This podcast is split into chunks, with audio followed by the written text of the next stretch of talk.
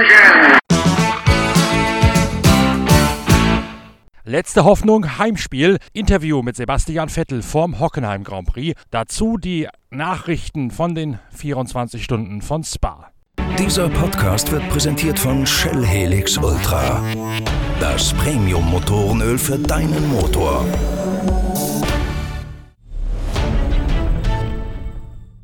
Was für eine Woche! Mitten in der Produktion unserer 50. Jubiläumsausgabe der Zeitschrift Pitwalk treiben mich noch drei Reisen zu motorsportlichen Großereignissen um. Nach den Testfahrten der Sportwagen-WM, wo Toyota erwartungsgemäß schnellster gewesen ist, geht's zunächst für zwei Tage nach Hockenheim bzw. in die Nähe des Hockenheimrings, um dort ein bisschen Recherche zu betreiben und ein Interview mit Sebastian Vettel vor dessen Heimspiel zu führen. Und danach dann schließt sich die Reise zur Übertragung Übertragung des 24-Stunden-Rennens von Spa-Francorchamps an. Beim großen GT3-Festival in den Ardennen hat es am gestrigen Donnerstag bereits die aufwendige Qualifikation gegeben, mit einer wahren Sensation.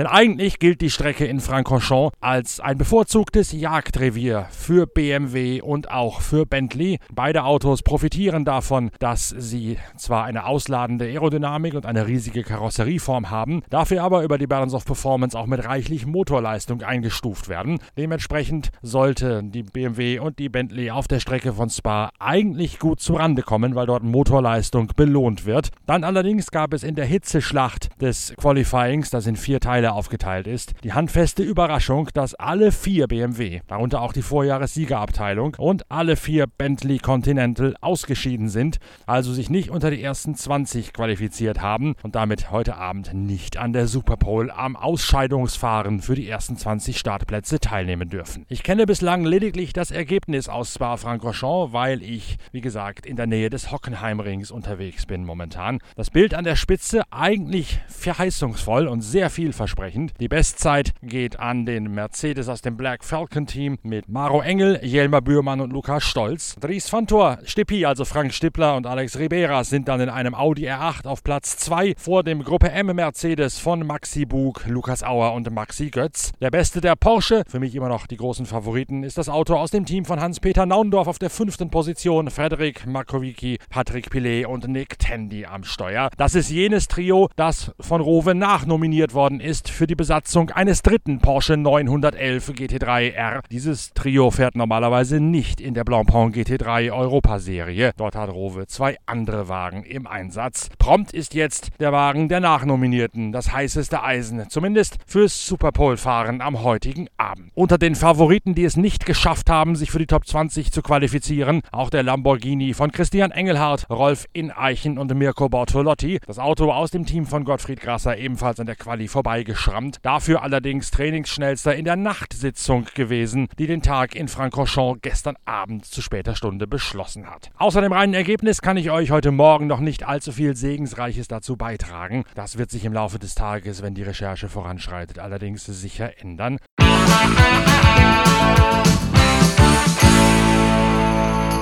Die Prioritäten gestern lagen bei der Vorbereitung des Großen Preises von Deutschland und natürlich dem Redaktionsschluss für Ausgabe 50, unser großes Jubiläumsheft der Zeitschrift Pitwalk. In diesem Jubiläumsheft bereiten wir zur Feier des 50. schon ein gewaltiges Preisausschreiben vor. Ihr könnt in einem auf drei Episoden gestreckten Preisrätsel ein Luxuswochenende beim 24-Stunden-Rennen auf dem Nürburgring im nächsten Jahr gewinnen. Teil 1 dieses Preisrätsels findet ihr in der Jubiläumsausgabe der Zeitschrift Pitwalk, die wir gerade fertig machen. Darin geht es natürlich auch einmal mehr um die Probleme von Sebastian Vettel bei Ferrari mit Charles Leclerc und gegen Mercedes. Sebastian Vettel hat sich am Donnerstag die Zeit genommen für einen kurzen Trip außerhalb der Rennstrecke von Hockenheim, um sich einem Gespräch zu stellen. Denn schließlich gilt es für Sebastian Vettel einmal mehr, wenn nicht mal hier in Hockenheim, etwa 30 Kilometer vor der Haustür seiner Geburtsstadt Heppenheim, wo denn dann noch soll Sebastian Vettel das Ruder in der Formel 1 dieses Jahr herumreißen. Hockenheim eine motorenlastige Strecke. Hockenheim zumindest zu Beginn des Rennwochenendes auch von einer enormen Hitzewelle im Würgegriff, sodass die Kühlprobleme, die Mercedes bereits in Spielberg geplagt haben, vielleicht auch hier eine Türe aufstoßen mögen zugunsten von Sebastian Vettel. Allerdings liegt Hockenheim längst nicht so hoch wie die Rennstrecke in der Steiermark, wo Max Verstappen gewonnen hat.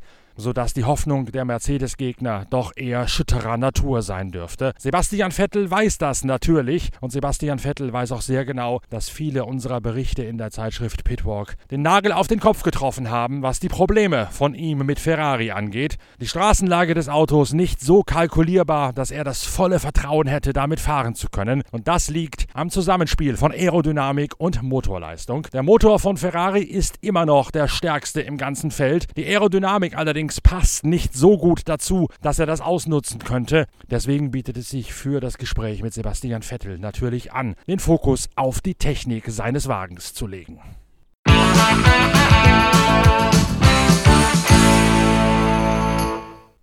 Hat sich die Art, wie Aerodynamik und Motor zusammenspielen, verändert durch die neuen Regeln? Ähm, ich sag mal, seit äh, dem Umsch äh, Umstieg auf die äh, ja, Hybridmotoren 2000, 2014 äh, mit dem äh, V6, ähm, glaube ich, äh, hat sich das äh, Level der Komplexität doch äh, um einiges gesteigert. Und natürlich äh, sind die äh, Motoreningenieure und die Aero-Ingenieure nicht immer die besten Freunde, weil die Aero-Ingenieure wollen immer alles mit weniger Platz verstauen, um äh, ja, freie Luft zu schaffen, um mehr, mehr, mehr Downforce, mehr Abtrieb aus dem Auto rauszukitzeln äh, weniger Öffnungen für Kühlung zu erlauben und so weiter. Und die Motorenleute fordern eigentlich das, das Gegenteil für mehr Leistung äh, und freiere Gestaltung. Aber letzten Endes müssen die zwei sich irgendwie immer arrangieren. Und in den letzten Jahren war das der Schlüssel und wird auch weiter in Zukunft der Schlüssel bleiben, um das Beste aus, aus beiden äh, Welten herauszuholen. Wie kriegt man diesen Schlüssel hin? Wie arrangiert man sich da am besten? Ja, also äh, äh, einerseits äh, durch äh, clevere Lösungen und äh, viel Tüftelei, andererseits natürlich durch äh, starke Partner. Äh, mit Shell an unserer Seite, glaube ich, haben wir da einen sehr, sehr starken Partner, der uns hilft, jedes Jahr immer mehr an Effizienz zu gewinnen. Äh, also mit tr trotz weniger äh, Kühlöffnungen und kleinerer, kleineren Kühlöffnungen äh, doch mehr Kühlung aus dem Paket rauszuholen, äh, so dass wir ja mehr am Limit äh, fahren können, mehr Leistung abrufen können und äh, natürlich auch die Haltbarkeit verlängern. Dadurch, dass die Hardware des Motors sehr eingeschränkt ist bei der, bei der Entwicklungsfreiheit, ist die Rolle von den Flüssigkeiten, über die wir hier reden, ja wahrscheinlich erheblich wichtiger. Kriegst du das mit als Fahrer, wie man damit umgehen muss? Äh, ja und nein. Natürlich als Fahrer ist nicht die, äh, die oberste Priorität, dass man äh, die Flüssigkeiten managen sollte, sondern das sollte eher das Gegenteil sein. Äh, ich denke, äh, ja, äh, die Produkte, die wir haben, äh, machen, ihre, machen ihre Sache sehr gut und äh, so haben wir unseren Kopf äh, zum Fahren frei. Äh, ich denke, das ist äh, die, die Hauptaufgabe, aber natürlich äh, ist es auch extrem spannend und man schaut ab und zu natürlich rein und äh, hört, was es so Neues gibt und wie das so funktioniert. Auch wenn man es nicht immer ganz versteht, ist es trotzdem extrem spannend. Kannst du das merken, dass du da Fortschritte erzielst, wenn da eine neue Mischung aus Hamburg angekarrt wird?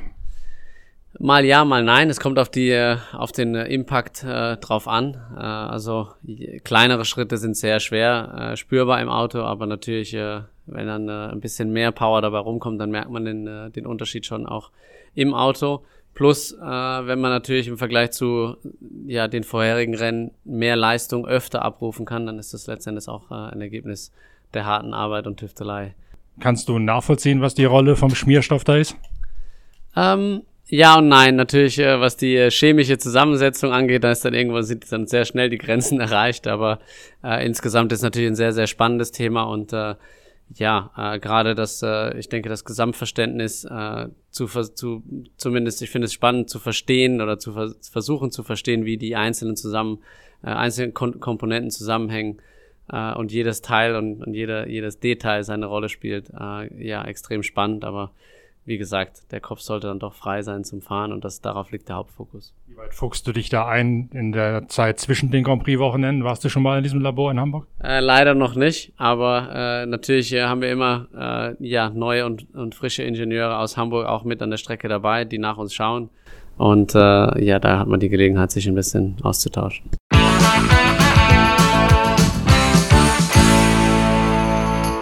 Die Reiserei in der Woche des Redaktionsschlusses geht weiter. Freitag noch in Hockenheim dann auf geht's zur nächsten Station, zur Berichterstattung vom 24-Stunden-Rennen von Spa, wo wir dann ab Samstag auch gemeinsam mit Co-Kommentator und Experte Lukas Luhr ausgiebige Podcast-Episoden einsprechen werden, um euch aus Spa auf dem Laufenden zu halten. Bis dahin könnt ihr euch nochmal ein bisschen vorfreuen auf die 50. Jubiläumsausgabe der Zeitschrift Pitwalk mit diesem gigantischen Preisrätsel. Und ich habe auch beim Interview mit Sebastian Vettel noch schnell drei Ferrari-Kappen von Sebastian Vettel handsignieren lassen. Die werden wir dann in der 51. Ausgabe von Pitwalk verlosen, wenn wir ja auch zwangsläufig die nächste Episode der Dauersaga um die Krise von Sebastian Vettel werden veröffentlichen müssen. Zu dieser Krise gibt es natürlich auch in Heft 50 schon die nächste Teilanalyse. Das ist quasi der Fortsetzungsroman innerhalb unserer Zeitschrift Pitwalk, der uns schon das ganze Jahr über in Atem hält. Für die viele Reiserei der letzten Tage kann man dankbar sein um eine Mitgliedschaft im Shell Smart Club, denn dank dieser Mitgliedschaft, die es online ganz einfach zu beantragen geht,